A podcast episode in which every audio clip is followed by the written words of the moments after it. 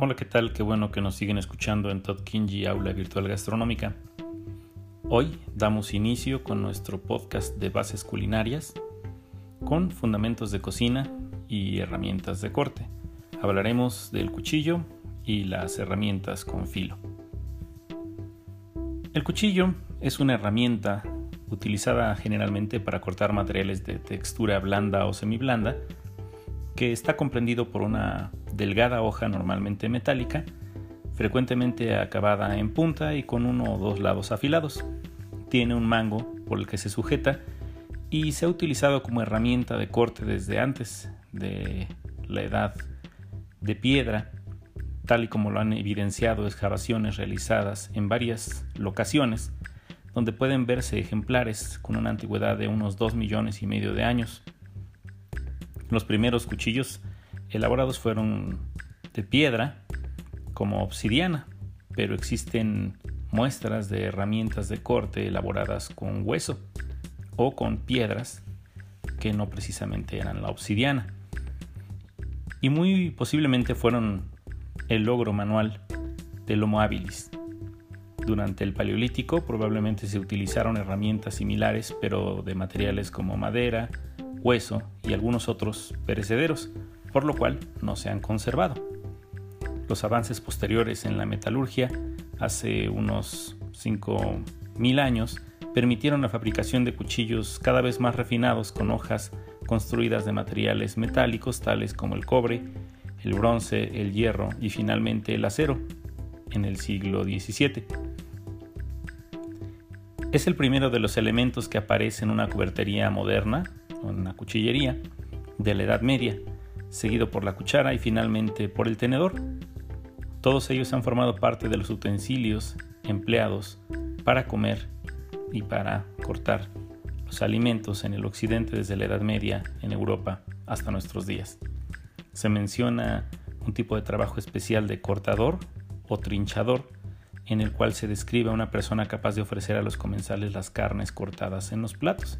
De ahí viene la tradición del trinchado. Hablando específicamente ya del cuchillo, hablaremos de los elementos que lo conforman, empezando por la hoja.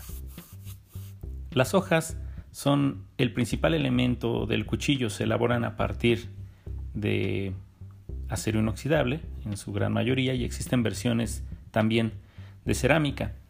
Esta tiene la ventaja de que no necesita ser afilada tan regularmente, pero su desventaja es su fragilidad. Se rompe con facilidad si se golpea o cae. Antiguamente se empleaba el acero forjado de fácil oxidación y en la actualidad se utiliza mucho más el acero inoxidable, que es la opción más habitual, aunque presenta la desventaja de, de perder su filo con cierta facilidad, siendo necesario proceder a su afilado o asentado frecuentemente mediante el uso de una piedra para afilar y el asentado mediante, mediante el uso de una chaira. Los aceros más caros y de mayor prestigio internacionalmente hablando son los de hoja de aquellos que son elaborados en un acero que se le conoce como damasquinado. Estas hojas tienen la ventaja de ser resistentes y de conservar durante más tiempo su filo. Algunos de los cuchillos de mejor calidad están fabricados con este acero o con acero inoxidable de alto contenido en carbono, molibdeno, vanadio y cromo, aleaciones que garantizan un corte perfecto y de gran duración. Los mangos de los cuchillos deberán estar diseñados de forma ergonómica para adaptarse a la mano cómodamente y así hacer el trabajo más fácil y más seguro. Dentro de las principales aleaciones que encontramos tenemos el carbono que garantiza el cuchillo con gran rendimiento al corte y al afilado, el molibdeno que le da resistencia al desgaste y le proporciona larga durabilidad, el vanadio que le da resistencia a la corrosión y a la oxidación, el cromo que le garantiza gran rendimiento en las herramientas de fabricación evitando también la oxidación, el silicio que aporta un cuchillo con gran tenacidad y el manganeso que le permite gran rendimiento durante el mecanizado o fabricación. Tenemos también que analizar los elementos que conforman a un cuchillo o las partes del mismo. Dentro de las principales tenemos a mencionar 10 u 11 partes de conformación del cuchillo.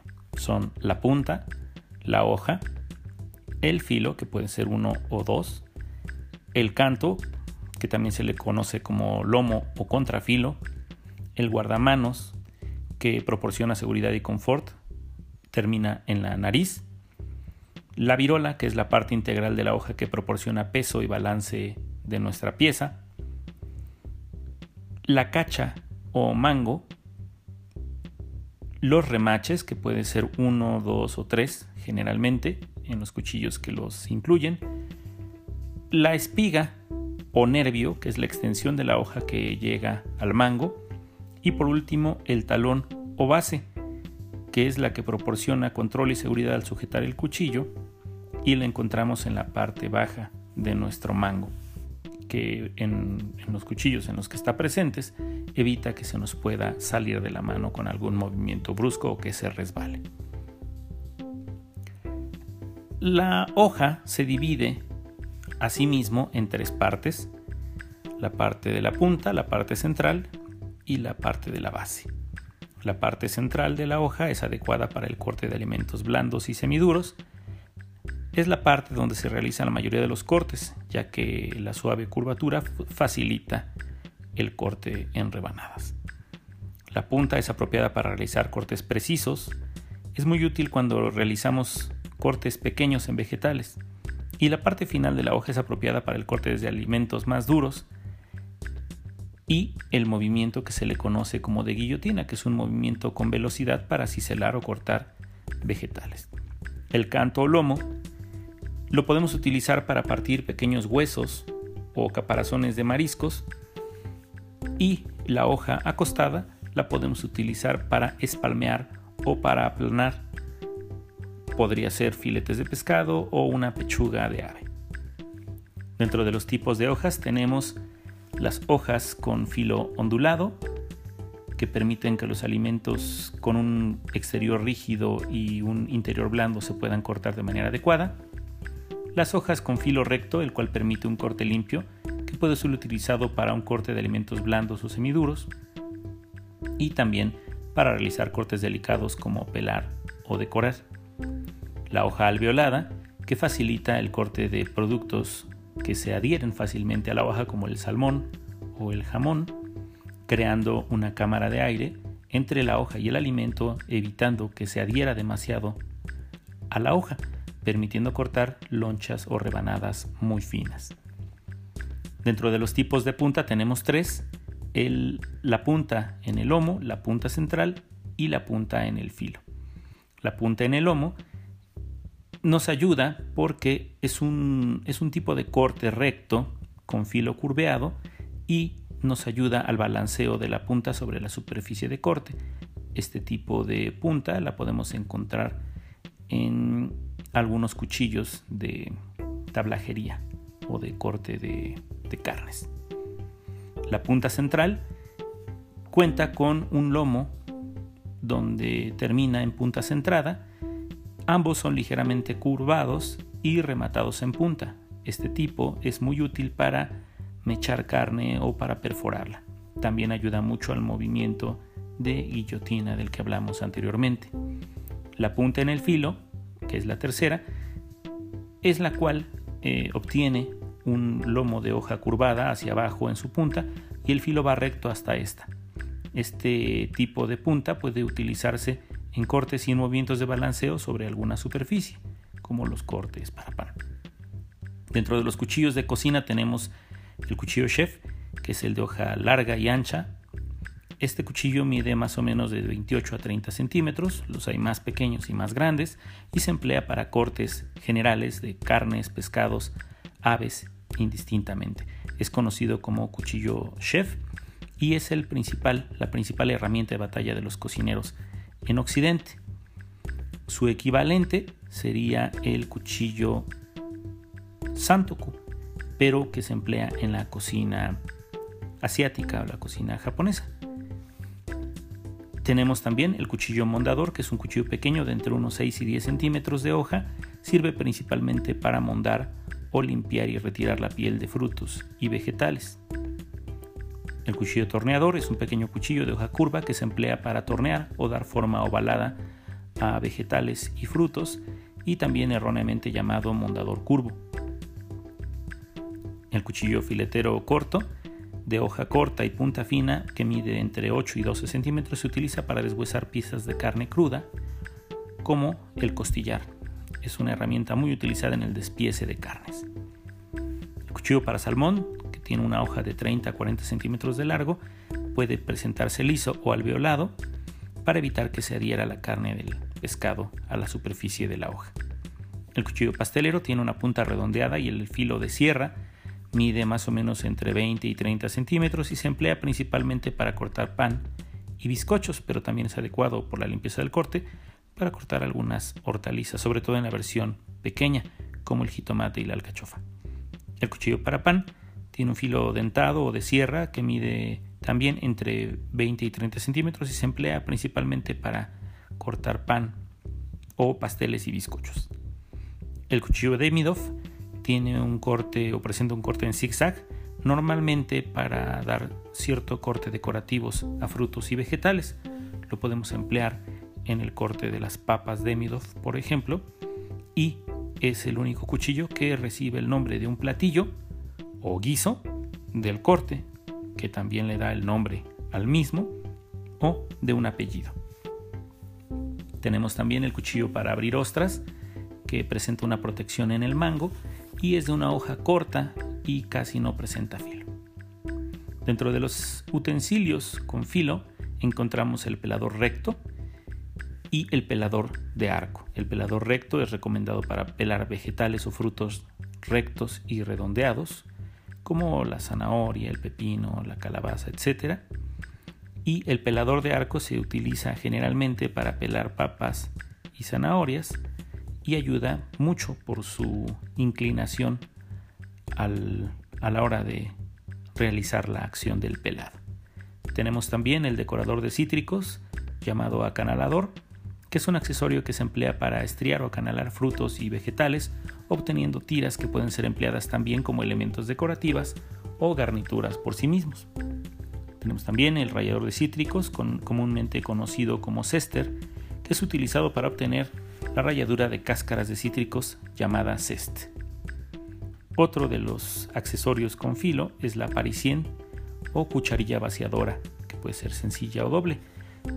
En el caso de la doble, la cavidad más grande se le llama parisien y la chica recibe el nombre de noisette o avellana.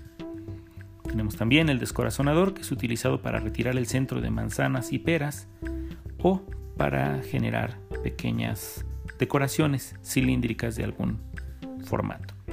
También tenemos las tijeras, que es un accesorio muy versátil, que son de uso extendido en tablajería para aves y pescados, asimismo para embutidos. Por último tenemos el cuchillo para quesos, que tiene presentaciones diversas dependiendo del tipo de queso, si es duro, blando o semiblando, el que se pretende cortar.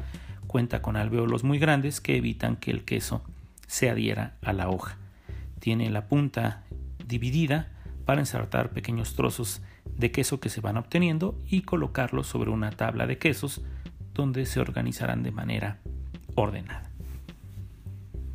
Dentro del mantenimiento del cuchillo y las precauciones, recordemos que debemos ceder el cuchillo a otra persona de manera que le brindemos el, el mango hacia la persona que lo va a tomar, se debe ofrecer la empuñadura para evitar que la persona pueda cortarse.